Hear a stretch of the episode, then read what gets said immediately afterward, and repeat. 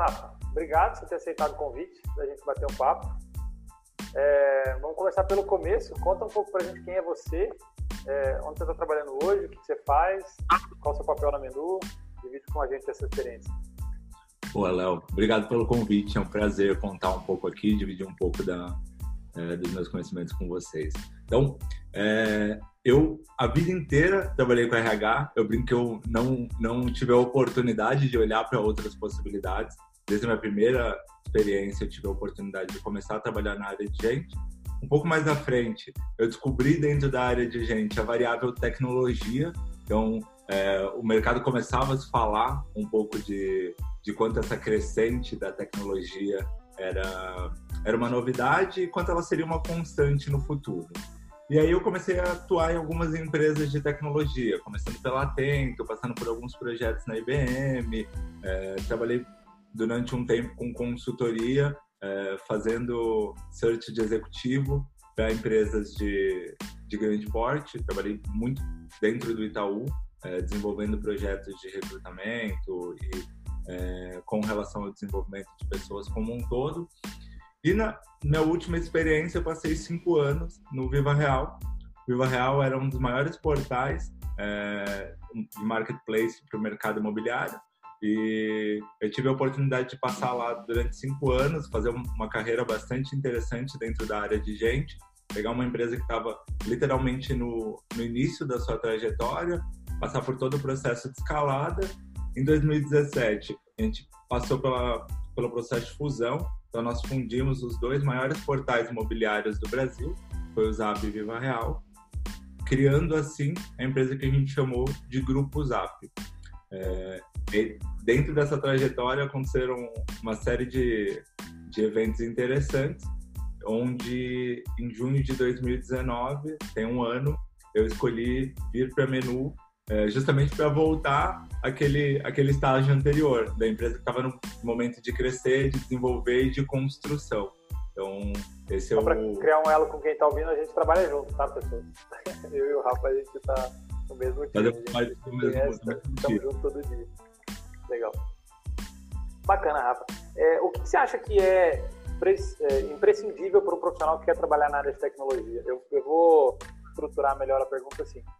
A gente eu pelo menos cresci num, num ambiente há pouquíssimo tempo atrás, é, onde concurso público era uma ótima opção, trabalhar em empresas listadas em bolsa era uma ótima opção também. Então, eu, eu lembro que quando eu tomei a decisão de trabalhar com e-commerce, a minha mãe me ligou e falou: Meu filho, você, mas essa empresa que você está hoje é fichada.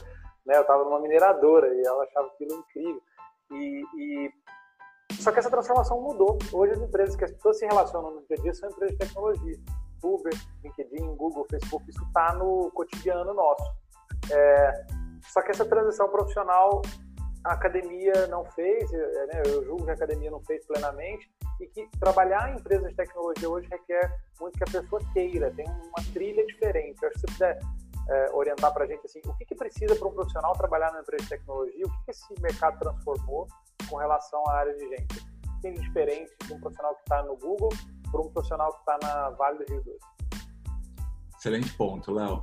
Eu, eu percebo uma, uma mudança muito grande. Então, quando eu olho alguns anos atrás, quando eu recrutava pessoas, as bandeiras que chamavam a atenção, as marcas que chamavam a atenção das pessoas eram realmente essas grandes empresas, que são as empresas que, fazem, que faziam parte do dia a dia das pessoas. Hoje, com a mudança dessa relação, cada vez mais você pega o celular ali, os aplicativos que estão na sua frente, né? Uh, as empresas que têm o nome comercialmente mais mais passado pela tela do seu celular acabam sendo aquelas que, que você melhor lembra. É, eu vejo muita gente buscando trabalho nessa empresas de tecnologia me parece, a impressão que me dá é que esse tipo de empresa nesse momento ficou fancy. Então as pessoas ficam é interessadas. Né, trabalhar com. Tem escorregador, é chique, é chique, é. É chique você falar para as pessoas que você trabalha no Uber, né? Você pega Uber quantas vezes na semana? Essa é empresa que eu faço parte. É, então é, é chique contar para as pessoas, fazer uma relação daquilo que, que faz parte do dia a dia. Mas o que, eu, o que eu percebo que muitas pessoas não pensam na hora de fazer essa decisão é quando você está numa empresa com uma estrutura que naturalmente é mais enxuta é, e que tem uma, uma estrutura menos hierarquizada, isso exige do profissional habilidades muito diferentes. Então, as pessoas que vêm do mercado mais tradicional que estão acostumadas com uma dinâmica de uma, de uma empresa tradicional, elas acabam encontrando dentro da startup variáveis que têm muita relação com o erro faz parte do acerto, tá tudo bem é, você errar no meio do caminho desde que aquele erro seja contornado, consertado num curto prazo e ele se torne parte do, do acerto que está por vir. É, tá tudo bem na numa estrutura mais enxuta o profissional ter é, uma, uma função mais full stack no início. Então a gente testa muitas coisas. A gente testa para ali na frente ver o quanto isso vai dar certo e se assim for, a gente estrutura melhor essa, essa organização para se adequar a essa novidade. Então é muito comum que um profissional ele acabe fazendo várias várias atividades ou construindo ali dentro da sua dinâmica de trabalho um ambiente de teste. Isso não é muito comum, não era muito comum dentro de, de empresas tradicionais. É, então, os escopos eram mais bem definidos, né? Exatamente isso. Exatamente isso. Então, e, e, uma pergunta engraçada que as pessoas fazem é: e os nomes dos cargos? Por que ficou tão divertido os nomes dos cargos? O vendedor é virou growth hacker, enfim, e assim por diante. Tem nome diferente para tudo. É, de onde que vem isso? Faz sentido? Não faz? Daqui a pouco as empresas tradicionais vão estar usando esses cargos. O que aconteceu com isso? Boa. Eu acho que isso foi muito de uma influência de que nasceu ali no Vale do Silício, junto com essa onda de, de empresas tecnológicas, e talvez para criar essa disruptura, né, para criar essa cisão do olha, não somos tão tradicionais, você vai criando outros nomes que é, que transformem essa nova roupagem, né, esse novo cargo, em algo, em algo que acompanhe essa, essa toada. Né? Então, você não trabalha numa empresa tradicional, faz menos sentido eu ser um cara de planejamento comercial ou planejamento estratégico. E acaba sendo mais divertido sendo um cara de growth, isso acompanha a mudança, né? Faz mais sentido ser um cara de sucesso do usuário, de experiência do usuário, do que ser um cara de saque. É, então, como como o movimento muda, eu acho que a nomenclatura do cargo ela precisa mudar também para que a pessoa se adeque e vista aquela roupa. Então, cara, não sou mais o cara do saque. Agora eu sou o cara que oferece um atendimento incrível para as pessoas. Legal. E quando você vem no e-mail, vem no crachá, isso lembra as pessoas o tempo todo. Então, a, a semântica do cargo, ela tem uma importância que é fazer a pessoa é, se enxergar como indivíduo nesse ambiente novo, né? Então, o vendedor vira um site sales, e, pô, poxa, agora então eu estou numa estrutura que me provoca isso. Quando ele pesquisa na internet o que ele faz, ele encontra referências semelhantes à dele. Né? Eu acho que essa significância e, também muda, né? E reforça, né, Léo, a, a razão de existir daquela pessoa dentro da organização. Quando eu olho para o seu LinkedIn, por exemplo, ou para o meu para o meu LinkedIn e vejo ali não a minha posição, mas o fato de que eu sou um empreendedor dentro da menu, aquilo me faz lembrar todos os dias quando eu acordo do que, que eu tenho para transformar, o que, que, o que no meu negócio hoje eu vou eu vou manejar para que seja diferente, para que me leve a um outro nível de sucesso. Legal. Então acho que isso, Muito bom. isso é bem bacana. E, e Rafa, assim, a gente está no ambiente de, de, Covid que levou a gente a trabalhar mais home office. Eu, eu é, vou, descrever a transição da minha ótica. Né? A minha ótica eu vi assim, em 2010 a gente podia fazer home office uma vez por semana, era alguma coisa disruptiva. Em 2013 eu trabalhava numa empresa que obrigou a gente a fazer home office, não tem que fazer home office uma vez por semana. É, a Menu nasceu permitindo fazer home office qualquer dia, é, quantas vezes quisesse, mas ainda assim era difícil porque as pessoas ficavam de casa e tal.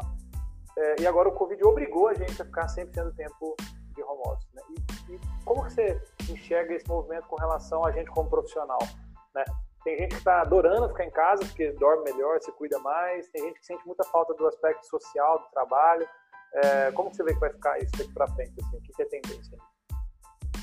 Eu acho muito interessante como esse novo movimento ele criou nas pessoas a necessidade de se adequar e de criar outras possibilidades. Então, eu eu, por exemplo, eu tinha uma dificuldade enorme de trabalhar fora do local de trabalho ou de me relacionar com as pessoas fora desse contato visual. Eu sou muito sinestésico, então tá ali perto é, das pessoas, ao passo de, de conseguir tocá-las, para mim é muito importante. E aí você vai percebendo o quanto as pessoas têm mais ou menos habilidade com esse novo formato, elas vão se adaptando e ganhando novas, novas habilidades, mas como o ambiente também, a cultura vai criando outras possibilidades de, de reunião, de happy hour, de forma de modelar, de construir as coisas. Então, o primeiro ponto é que eu acho que esse, esse movimento tem mostrado para gente coisas é, que eram até então desconhecidas da boa parte das pessoas. Você acha que, o, que a obrigatoriedade do home office exigiu um, uma nova ferramenta na caixa de ferramentas dos profissionais? Então, daqui para frente, o profissional que faz home office bem vai ter vai ser mais valorizado, assim, de certa forma? As pessoas que conseguiram se adaptar rápido e que estão performando agora no home office vão ser mais fortes disso? Você acha que tem um pouco disso? Eu não sei te dizer se elas serão mais fortes, mas eu fico com a impressão de que essas pessoas elas vão ter daqui para frente é, mais possibilidades eu, eu ficava me perguntando, quando eu vi esse movimento se, se desenhando, quantas áreas vão voltar para o escritório daqui para frente. Eu vejo muita gente que tem muita área que tem se adequado muito bem no online e que talvez daqui a dois meses faça pouquíssimo sentido manter essas pessoas dentro do escritório, porque foi percebido que a produtividade, o nível de entrega não caiu e para o time acaba sendo melhor, é, a depender desse time. Então, acho que esse profissional ele vai ter mais possibilidade. Eu tenho muitos amigos, por exemplo, que moram aqui no Brasil, mas que trabalham prestando serviço para outras outros países, empresas que estão em outros países. E eles trabalham 100% do tempo remoto. É, outras pessoas não não fizeram essa opção por ter essa dificuldade, assim como eu tinha de trabalhar distante. Então, uma vez que eu penso que essa essa essa essa quantidade de áreas remota será cada vez maior, eu acho que o profissional que é, se adequou a essa realidade e conseguir surfar essa onda, ele vai ter sim mais possibilidade, ele vai Legal. ter um, uma característica a mais. Como se a gente tivesse dado um outro passo na, na globalização dos profissionais, assim, né? Agora, além de língua, você pode trabalhar de onde quiser, enfim, aí as possibilidades se tornam muito maiores. É, e aí você vai percebendo também essa, essa troca, né? essa evolução. Antes a, a representatividade do sucesso era uma sala bonita, então você sabia que o cara mudava de, de posição quando ele tinha essa sala bonita, etc e tal. Hoje o ambiente open space, até, até então, né, estava em alta, é, talvez agora já esteja demodê, e talvez daqui a pouco, daqui a algumas semanas, o, o novo Fence é o cara que trabalha de casa, e trabalha de onde ele quiser. É, tem amigos estão fora das suas residências atuais, em lugares é, que eles gostariam de morar e por conta da dinâmica do trabalho não tinham possibilidade, que agora estão testando um novo, uma nova forma. Oh, Rafa, é, não, super legal isso. Eu, eu concordo, acho que é, a gente está testando é, uma nova constante. Acho que vai ser uma nova constante isso. Concordo plenamente. Falando um pouco de, de, da área de gente, né? A gente via falar muito de people analytics, pré-Covid, então como é que os dados ajudavam a área de gente a recrutar melhor, reter, selecionar, enfim. É, a área de gente sempre precisou de muito, muita conexão, igual você falou, olho no olho, sinestésica para tomar decisão, e a gente estava evoluindo num caminho tipo analytics. O que, que você acha que tem de, de, de é, real nisso? Assim? O que, que a gente vai tirar de efetivo? Um profissional de RH que está vendo a gente agora, ou um profissional de qualquer área, é, que está olhando, quando ele ouve a palavra psicoanalítica, o que, que, o que ele deve esperar disso para os próximos anos? Assim, o que, que é tendência real? Legal. Eu tenho, eu tenho percebido é, uma mudança em todas as cerimônias e é, em todos os processos de gente, muito para conseguir sentir e medir o nível de engajamento, de colaboração, de participação das pessoas. Eu estava acompanhando alguns dias atrás, é até interessante você falar sobre isso, é, um, um desses fóruns que a gente acompanha online, e aí tinham dois profissionais conversando sobre quais eram as formas que a gente ia encontrar para medir a produtividade das pessoas de casa. Eu fiquei me perguntando, mas meu Deus, será que a gente tem que medir de fato a, a produtividade das pessoas por horas trabalhadas? Será que é, as entregas vão fazer toda a diferença? O que será? Como será que a gente vai conseguir acompanhar melhor essas pessoas dentro de dentro dos trabalhos em sua casa, né? Eu acho que o grande desafio que a área de gente tem a partir de agora não é em controlar e saber se as pessoas estão trabalhando ou não, mas em criar possibilidades para que as pessoas mantenham-se cada vez mais integradas, para que a gente não perca a qualidade da comunicação, da integração, da troca e do desenvolvimento das pessoas, mesmo que à distância. Então a gente tem um desafio muito bacana de usar todas todos esses recursos tecnológicos essa, que essa nova crescente tem trazido para a gente, para descobrir como é que a gente usa isso a favor das pessoas dentro das organizações. Acho que a gente ainda não tem é, muito claro como é que a gente vai vai conviver com isso daqui para frente? Realmente é uma, é uma, pergunta que eu não sei a resposta, eu acho que esse é o grande, grande que, desafio que a gente vai ter. Eu acho que é parecido com quase todas as áreas, né? A gente tem um montante de dados muito grande hoje de informação e a gente está aprendendo a processar eles ainda. Eu acho que a maioria das áreas ainda está nessa fase de como digerir e processar esses dados. Eu acho que a área de gente também está nessa fase de descoberta. Não tem uma resposta muito clara de como isso vai ser. Exato. É, é muito interessante.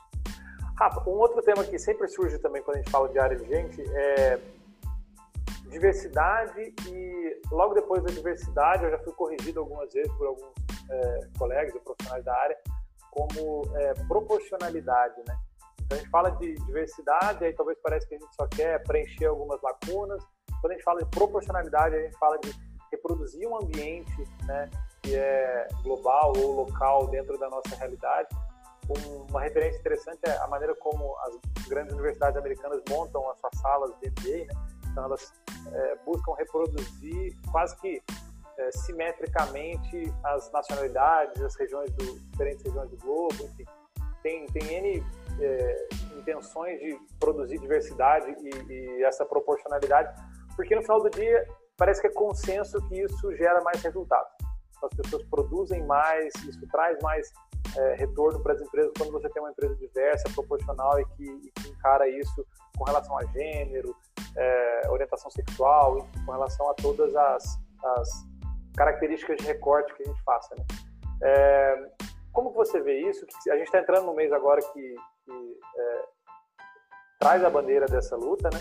de, de, um, de, um, de um dos aspectos desse, pelo menos. E como é que você vê isso? O que você acha que as áreas de gente estão fazendo o que é a melhor prática, o que, a, a Menu e a tem feito, o que, você vê de referência no mercado, o que a gente pode citar como relevante. Muito legal a sua pergunta, Léo.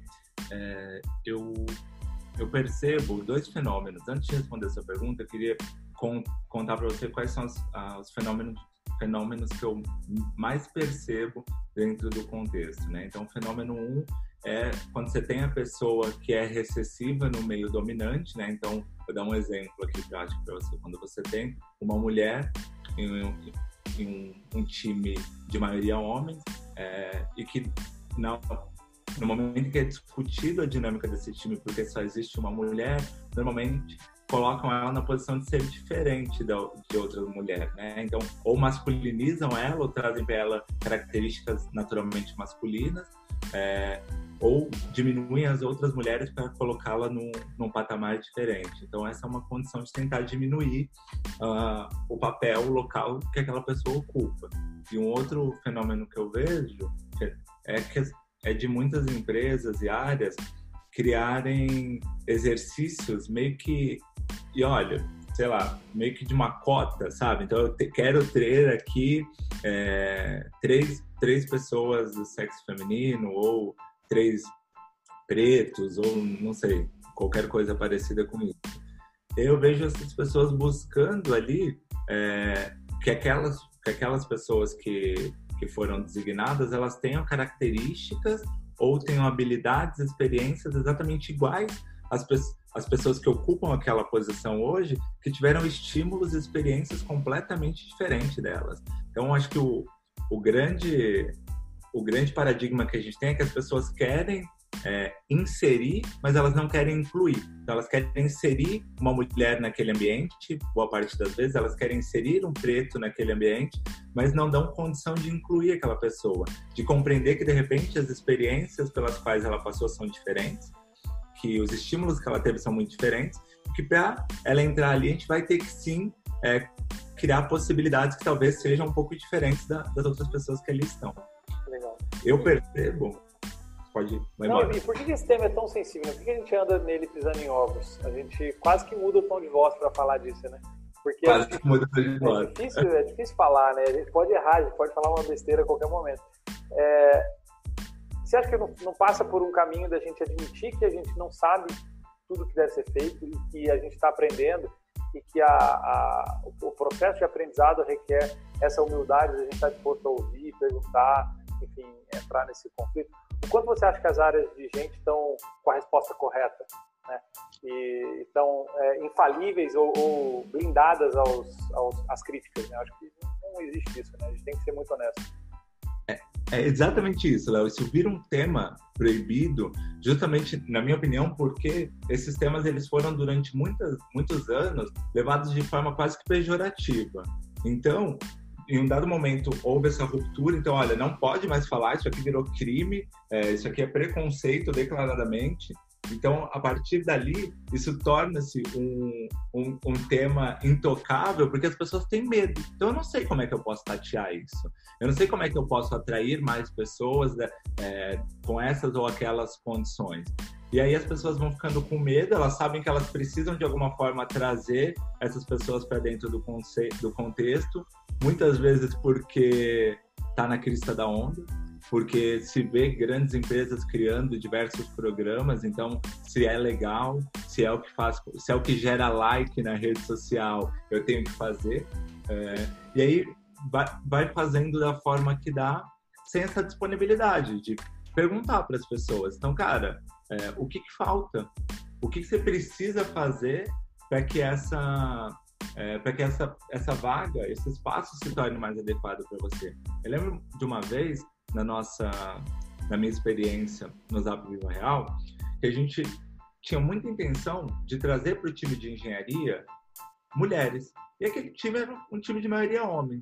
E aí a gente reuniu mulheres do mercado e mulheres de dentro de casa e a gente foi perguntar para elas o porquê elas achavam que aquela posição nossa não era tão sexy, tão atraente para elas. E elas começaram a levantar vários questionamentos para a gente que iam desde a forma como a gente escrevia a vaga, o gênero que a gente usava, até os lugares onde a gente divulgava. Então, perguntar para essas pessoas foi o que de melhor a gente pôde fazer. Mas a gente deu muita cabeçada até chegar ali. A gente tinha essa intenção durante quase que um, dois anos, e a gente demorou para conseguir ser mais atrativo para essas pessoas. Então, acho que o que falta é isso: o diálogo. Chegar na, é, é, chegar na de troca. E quem que você acha que é uma empresa que está fazendo um trabalho legal, assim? Sua referência? De onde você consome conteúdo? Você fala assim, poxa, esses caras fazem um trabalho legal na área de gente. Eu me inspiro ali. É, com relação a diversos aspectos, né? Óbvio que não vai ter uma empresa perfeita. A gente está se esforçando para fazer o melhor, né? Se tivesse alguma coisa muito acessível, a gente estaria fazendo. Mas é, aonde você enxerga que tem uma referência legal para quem está ouvindo pesquisar, buscar, buscar referência? Muito boa, boa boa colocação. Eu tenho gostado muito da, dos trabalhos que eu tenho visto acontecendo em, em, algumas empresas. A Log, por exemplo, tem sido uma empresa que tem construído é, recursos muito bacanas, tanto para formar pessoas como para incluir pessoas. Então, nessa, nessa empresa especificamente, eu gosto dessas ações. Quando eu olho para outras empresas, como Nubank, como de Gimpass, em cada uma dessas empresas eu vou observando e aprendendo com elas novas formas de fazer. Mas aproveitando o, o, o tema que a gente estava falando, a Log tem um programa que eu acompanho, inclusive nas redes sociais, que chama é, Você Importa, e que esse programa fala muito de diversidade e inclusão. E eu acho muito bacana a forma sensível, direta e genuína com qual eles conduzem esse tema. Eu sou fãzado. Tem uma, tem uma referência interessante que eu, que eu notei aqui, que é uma. Eu, eu nem sei o quão isso é, foi efetivo, eu não colhi dados a respeito, mas é, a divulgação me pareceu bastante razoável, que era assim, os programas de estágio do Google não iam requerer mais é, inglês fluente. Então, o, eles perceberam que existia uma dificuldade de acessar inglês fluente em N países, né? então no Brasil era um caso desse, e aí eles tiraram dos programas de, de estágio essa, esse requisito entendendo que os profissionais poderiam se desenvolver a partir dali. É, o quanto você acha que esses requisitos dispensam a diversidade, sabe? A maneira como a gente requisita as vagas, né? Quando a gente seleciona é, inglês fluente, experiência de intercâmbio, mais formação de primeira linha, né? E a formação de primeira linha resume-se a universidades públicas do Sudeste. é, na hora que a gente monta esse estereótipo, a gente acaba chegando nos filhos dos gestores estavam naquelas mesmas universidades. Então, como é que a gente sai desse ciclo? Assim? O que você vê hoje? Gente, é, o que é possível fazer para poder expandir esse horizonte de profissionais? O seu ponto é muito bom, Léo, porque essa acaba sendo uma forma de segregar raças e classes. Quantas pessoas você, por exemplo, conhece que são pobres, pretas e que tiveram a oportunidade de ter inglês fluente antes de terminar a graduação? Talvez sejam poucas. É, eu conheço poucas pessoas nessa, nessa condição.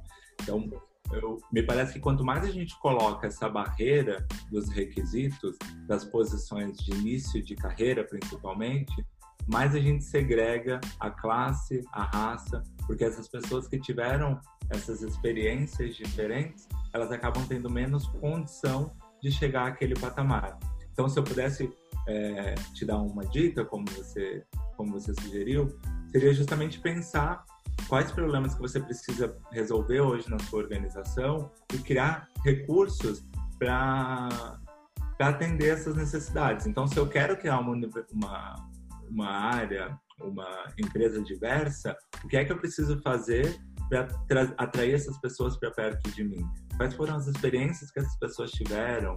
É, onde elas onde elas de fato conseguiram tatear ou não? E melhor a melhor sugestão seria perguntar para essas pessoas. Então, Legal. sei lá, pegar um é, um pool de pessoas, fazer um, um discovery e pedir ajuda delas. Bacana. Eu tenho uma história pessoal que é interessante, que, que conflita com isso um pouquinho, que é assim, eu, meu primeiro estágio que eu consegui foi numa empresa que o requisito do estágio era estar cursando engenharia. E eu sou economista. E eu fiz inscrição no processo de estágio. E aí, quando eu fui fazer, eu lembro que os colegas de sala falaram, poxa, mas é só para falei, mas vai que o pessoal do RH não percebe. Eu vou mandar. Passar, passou. E aí tinham 400 inscritos, era, sei lá, quatro vagas, não lembro direito o número de vagas, mas eu sei que eu passei. E aí, na última entrevista, o, o gestor da área notou. Você não é engenheiro. Falei, pois bem, então que bom que eu cheguei aqui para te perguntar por que, que tem que ser engenheiro para essa vaga, se não tem. Ele vai projetar uma fonte aqui dentro da empresa. Então, é um, era um cargo administrativo, assim, não tinha necessidade. Eu falei, não, porque a gente quer habilidades matemáticas. Eu falei, não, eu também sei, me dá uma prova de matemática aqui que eu me viro contigo. E aí, o engraçado foi que depois desse ano, economia passou a ser um curso aceito também no requisito do programa de estágio. Então, é, eu acho que, igual a, esse, igual a esse exemplo, devem ter N outros que às vezes nem é uma necessidade da vaga, né? Muito mais um a gente continuar fazendo como sempre foi feito. Né? Que bom que você teve a ousadia de ir lá e de questionar esse, foi, esse foi, estado. Cara de pau. É, hoje, até, é engraçado que até hoje eu vejo, né, e às vezes faz parte da, da dinâmica, da necessidade, muita gente divulgando vaga com restrição de sexo, com quantidade de, de anos de experiência, o que acaba sendo menos usual hoje em dia, porque essas pessoas, assim como você foi alguns anos atrás, né, é, subversivas ao, ao, modelo, ao status quo, elas acabam mostrando pra, é, que existem outras formas de fazer. Você não precisa ter quatro anos de experiência, de repente, para dominar algo. As pessoas são autodidatas, elas são cada vez mais ágeis e é, têm cada vez mais experiências que levam elas a desenvolver habilidades de forma ágil. ágil. E, e, Rafa, tem um tema sensível agora que é assim, a gente é, é um dado atualizado de ontem, a gente já perdeu mais de 800 mil empregos formais né, desde que essa crise do Covid começou. Esse número tende só a se agravar, a gente não tem expectativa é, de curto prazo nenhuma que isso reverta. É, o que você percebe que é possível as pessoas fazerem né, com relação ao. A, não, não ao empreendedorismo, porque empreendedorismo a gente tem muito conteúdo, mas com relação a, a, ao emprego formal. Né? Empresas que estão recrutando, pessoas que trabalham com carteira assinada, que estão no, nesse molde de emprego formal. É, o que, que, você vê de acesso? Eu, vi rodando arquivos em alguns grupos de profissionais que estavam sendo relocados. É, o que, que, é boa prática? Marca alguém, pede indicação para um amigo, se coloca disponível. Você acha que é possível fazer agora? E, e complementando, a gente está com o tempo um pouco apertado, mas colocando duas perguntas em uma é, tem empresas contratando ainda assim nesse período? Né, o que, que a gente tem visto de, com relação à área de gente? Excelente pergunta, Léo. Eu não, eu não gosto da história do romantizar é, a crise, Então, eu acho que sim, é um momento bastante sensível, onde muita gente perdeu emprego, pais de famílias, pessoas que eram arrimo de, de família, que estão numa condição bastante sensível. Então, eu, eu entendo que tem algumas empresas que estão indo na contramão da maioria das outras. Eu vejo algumas empresas contratando, algumas empresas com alta, inclusive, de quantidade de vagas, mas eu acho que essas são bem pontuais, bem pou, pouquíssimas, na verdade, e que isso não é, não é condição é, para a gente romantizar a crise nem diminuir a condição das pessoas que, que, estão nessa situação. Eu te digo isso porque eu vi uma discussão numa rede social há poucos dias atrás, onde é, uma pessoa que estava desempregada fazia um apelo e uma outra pessoa vinha em cima e falava: vaga tem, olha esse tanto de vaga aqui. É, então, às vezes acaba sendo, sendo até perversa essa forma de, de lidar, né?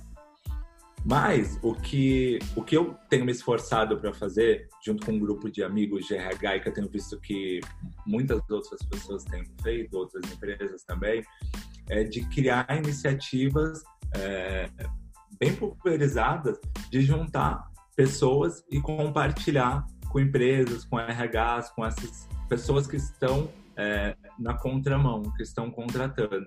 Então, aqui na Zitec, por exemplo, Zitec Menu, a gente criou uma lista no time de gente. A gente tem profissionais que têm alguns anos trabalhando na área de gente, então conhecem, tem um network interessante. A gente criou uma planilha bem simples e a gente disparou para todas as pessoas que a gente conhece, para os colaboradores, para que eles é, colocassem ali indicações de pessoas que estavam desempregadas, de pessoas que tinham perdido é, renda nesse momento de crise. A gente foi compartilhando com os nossos, é, com os nossos parceiros, com os nossos amigos. É uma iniciativa que qualquer pessoa pode fazer, né? Qualquer pessoa pode fazer. Você pode juntar no seu prédio, você pode juntar no seu grupo de amigos e disparar isso nas redes sociais. Onde a gente menos espera, pode ter alguém procurando, e isso pode ser uma, uma alternativa. Para empresários, para pessoas que estão do outro lado da mesa, o que eu tenho visto também é, que pode ser bacana é, de repente, contratar pessoas que estão desempregadas. Então, se você tem ali 10 vagas, prioriza quem está na condição de desemprego hoje. É uma possibilidade de ajudar essas pessoas, de ajudar o país neste momento. Então, é, acho que as alternativas que, que existem nesse momento são poucas, mas a gente tem que explorar e tem que fazer delas é, multiplicar. Tem que, tem que dar, arrumar formas. E, por último, para fechar, bem prático assim, é, a gente ouve muito falar a respeito da educação formal e como ela tem sido transformada né, por um novo formato mais ágil de educação. E aonde os profissionais de tecnologia, a pessoa que quer trabalhar em tecnologia, se formam? Né? Quais são as escolas? Quais são as fontes de conteúdo? Vou dar um exemplo que é a Gama Academy. É, a Gama Academy é uma escola que forma profissionais para trabalhar em startups, empresas de tecnologia. Mas onde estão outros recursos? Quais são as fontes de conhecimento tradicional? Imagina que é, se você for entrevistar uma pessoa para uma área de tecnologia, você perguntar para ela onde você procura conhecimento ou estuda, e a resposta é a resposta esperada pelo profissional de RH. Né? Vamos ajudar as pessoas a, a se treinarem nos lugares certos, né? Aonde que essas pessoas que você contrata estão se educando?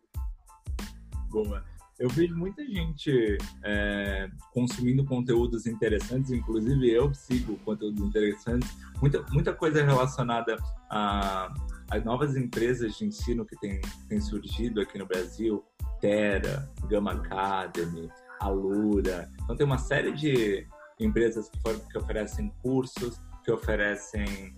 Pode é... falar, a gente vai marcar todas elas no post para Terra, Lura. É... Porque aí, se elas tiverem desconto de curso, se elas tiverem promoção, curso gratuito, elas colocam tudo. A 2, app, gestão 4.0. Eu vejo uma série de. É... Eu posso te contar mais depois, mas, vou te falar mais nomes, mas talvez agora eu não, eu não me lembre de todas. É... Deixa eu ver. AdaptWorks também tem uns cursos muito legais de agilidade, eles é, tocam, tocam de forma bem bacana no, nos temas atuais. E eu acho que essas são, são boas escolas, são profissionais que na maioria das vezes estão na prática, praticam isso durante o dia inteiro e eventualmente vão lá à noite falar um pouquinho de como é que é essa prática para pessoas interessadas. Eu acho que isso faz toda a diferença. E essa educação é uma educação que as pessoas fazem, no geral, é, conciliando com os seus trabalhos tradicionais e sua graduação tradicional, né? É, então, se preparar para o mercado de tecnologia não requer abandonar sua carreira ou abandonar sua universidade. Né? No geral, as pessoas fazem complemento. Exatamente isso. E você também pode ser um observador, né? Você não precisa ser um. Você pode ser um, um empresário, você pode ser um profissional de uma outra área, mas que quer acompanhar essa crescente, que quer entender o que está acontecendo nesse meio e está ali de curioso, aprendendo outras coisas e se é, meio que se qualificando para essa, essa onda nova. Mas a, a grande a grande sacada de todas essas escolas é que você consegue conciliar isso nos fins de semana, muitas vezes de forma online, fazendo de casa, do metrô, de onde você achar que, que cabe aí na sua rotina. Bacana. Muito bom, Rafa. É, é. Poderíamos ficar horas aqui, mas valeu. Muitíssimo obrigado. É, é, o tempo de, um, de uma aula de spinning para quem estiver treinando em casa aí, quem estiver com bicicleta. Eu sei que você faz spinning, então é, 40 e poucos minutos está tá de bom tamanho. Boa, Léo. Foi um prazer dividir com vocês. É, falar contigo é sempre um prazerzão. Obrigado e Valeu. tamo aí. Obrigado, abraço. Valeu, gente.